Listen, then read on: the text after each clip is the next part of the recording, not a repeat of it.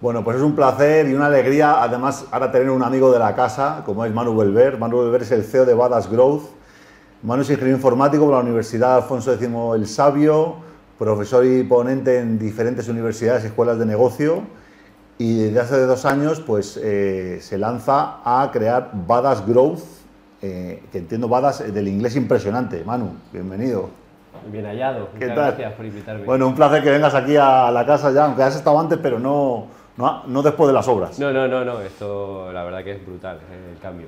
Bueno, genial. la pasada. Bueno, eh, Manu es un crack de todos los temas de, bueno, lo que, lo que se conoce, yo diría, como el marketing digital, eh, utilizar Internet para vender, para que las empresas crezcan.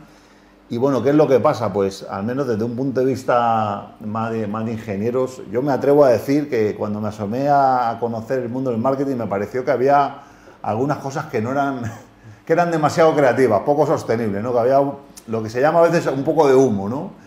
Y, me gusta muchísimo la, propuesta de, Manu porque, bueno, es una, es una empresa que ya desde abrir su página web te manda claro el mensaje, ¿no? Deja de hacer el idiota y haz crecer tu negocio. De hecho, voy a poner aquí un pantallazo de la, de la homepage de, de Badass Growth para que, lo, para que lo veáis. Aquí lo tenéis, además, con el oso panda, ¿no? Badass Growth. Deja de hacer el idiota y haz crecer tu negocio, reserva tu sesión.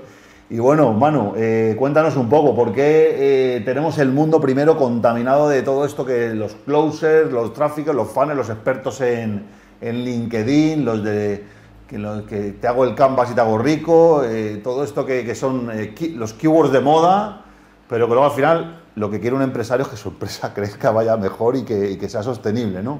Cuéntanos un poco, hasta llegar ahí, ¿qué, qué- qué es lo que ha pasado?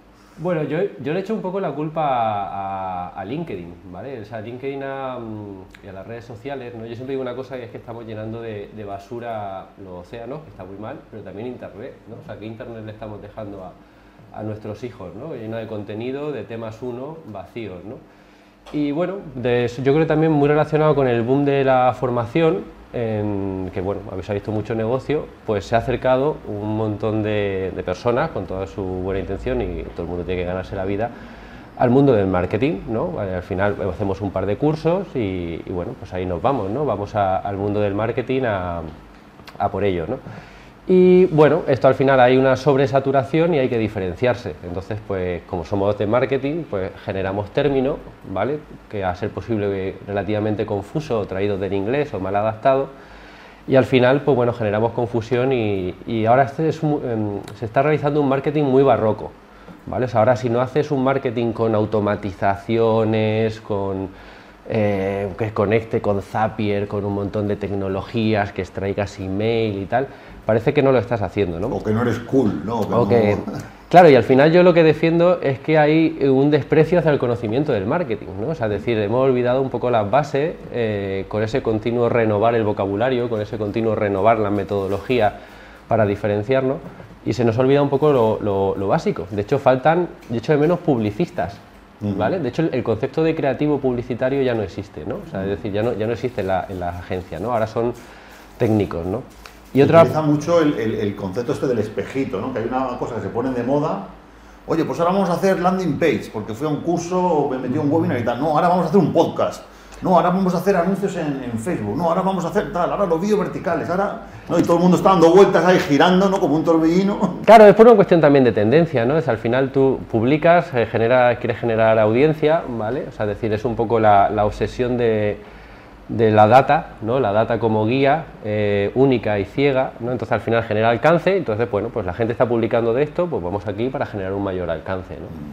También yo creo que ha habido una aproximación de los... O sea, el marketing está lleno de informáticos. ¿vale? Eh, o sea, está totalmente colapsado por lo informático. Y creo, yo soy informático, ¿vale? Como os he comentado, y- y creo que nos hemos acercado en muchos casos con cierto, con cierto ego. Y en vez de adaptarnos al marketing, hemos intentado desarrollar y adaptar el marketing a, lo- a- a nuestra estructura de pensamiento, a nuestra Hemos dicho, eh, que yo soy el administrador del sistema, el que sabe manejar las herramientas, el que sabe conectar las cosas. Claro, y- conectar lo- los datos, aquí hay que hacer eh, una obsesión por el testeo. Nosotros lo hacemos y es base de la metodología, ¿no? Pero faltan conceptos publicitarios y de marketingianos como muy sólidos que lo mantengan en el tiempo, ¿no? Al final vamos construyendo un poco con el defecto de las metodologías ágiles con sprint muy cortos, vamos construyendo muy poquito, muy poquito, muy poquito, pero sin una base sólida y al final se nos puede caer el chiringuito, ¿no? porque al final no hay una definición estratégica larga, a, largo plazo, etcétera, etcétera. Al final es que hemos olvidado que esto del marketing lleva es el, es el oficio más antiguo del mundo, ¿no? El que la gente piensa que es el primero, no, ese es el segundo, o sea, primero había que venderse. Eh, eh, eh, entonces, entonces bueno, pues nos hemos acercado con cierto desprecio y estamos generando una, una burbuja, ¿vale? donde la base son los cursos, la formación y no la implementación, ¿no? Y mm. ese es sota, caballo y rey. Ahora todo el mundo, primero fue el inbound, ¿no? Generamos landing page, campaña de ads, que te bajas un lead magnet, que te hago un flujo automatizado y bueno, hay mucho más, hay mucho más, mucho más allá. ¿Y, cómo, y cómo, qué le dices a un empresario que, viene a hablar con vosotros, ¿no? Y viene lo que hablamos aquí a veces, infoxicado, ¿no? Como dice Carlos, que, todo es ruido, ¿no? Todo es ruido y quiere eh, eh, sacar el trigo de la paja, separar el trigo de la paja. Pues ¿Qué, se le puede decir a esta gente? Pues mira, se empieza en el momento de la, de la presentación de la propuesta, ¿vale? Es decir, me parece un ejercicio súper ególatra el pensar que yo en una hora y media, dos horas, tres horas que puede tener las reuniones preventa, te puedo solucionar la vida y te puedo hacer una propuesta. ¿Vale? Eso me parece que no. O sea, yo en tres horas, aquí con un reunión de hora y media, ya tengo tu estrategia que te va a salvar la vida. Eso no funciona. De hecho, los planes son magníficos. O sea, tú cuando haces un plan es cuando menos información tienes. Por tanto, no tiene mucho sentido desarrollar un plan al principio. Nosotros, ¿qué es lo que vendemos? Un equipo y una metodología. Tú me dices, ¿y qué vamos a hacer? Pues no tengo ni puñetera idea. ¿Vale? O sea, no tengo. Tenemos que analizar, tenemos que ver cuáles son tus datos, cuáles son tus objetivos cuáles son tus, eh, bueno, pues tus barreras, ¿no? esas hipótesis que tú has generado que no están validadas, qué herramientas que has hecho, es decir, hay que hacer un montón de trabajo previo antes de que yo te diga lo que te dice todo el mundo. Al final, hacemos una campaña de ads con un vídeo, ¿vale? Que, que funcionan, ¿no? Es decir, eh, estos flujos eh, están más que comprobados, pero no creo que haya recetas mágicas. Sobre todo nosotros trabajamos mucho con B2B. Y ahí es cuando la cosa se pone más complicada, ¿no? Cuéntame un poco, eh, eh, y más yo creo que hasta después de la pandemia, el tema de la resistencia a, la resistencia, no al no, a exponerte que te digan que no, no. Eh, de hecho, hablaba con una empresaria ayer almorzando que comentaba que le, le costaba contratar a comerciales. Parece que la el trabajo de comercial nadie, nadie lo quiere hacer porque es un trabajo muy duro donde te vas a tener que enfrentar a, ver la cara a la persona o llamarla por Zoom o llamarla por teléfono y te digan no me interesa esto, esto que me hacen. ¿no? Y luego las empresas veo que invierten muchísimo, muchísimo y sobre todo empresas B2B en temas de online, en ads, en tal, pero luego a la hora de la verdad que es el cierre, una llamada telefónica, mirarse a los ojos, eso parece como que nos ponemos a temblar. ¿Qué, qué es lo que está pasando? ¿Queremos que, que, las máquinas hagan cosas que...? Viene, viene, un poco también por lo de antes, ¿no? Eh, por ejemplo, en, en B2B eh, o sea, hay un desprecio total también por las ventas. Ahora todo es marketing. Mm. B2B, la que la principal son las ventas. Y las ventas son una cuestión de confianza. A mí me, me encantan las ventas porque tienen un componente psicológico muy, muy, muy importante, ¿no?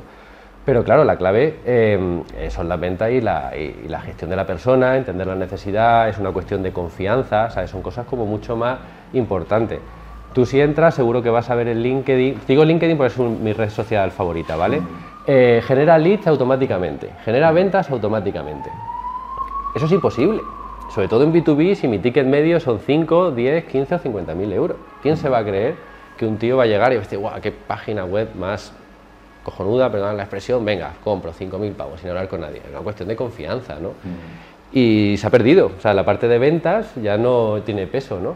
Y hay que, y es duro ser comercial, pero también es, eh, es muy bonito y muy satisfactorio, ¿no? Hay un, yo cuando formo a mis comerciales o hago formación en comerciales, una de las cosas que decimos es que el objetivo de la primera semana o de la, la primera quincena es buscar los 500 no.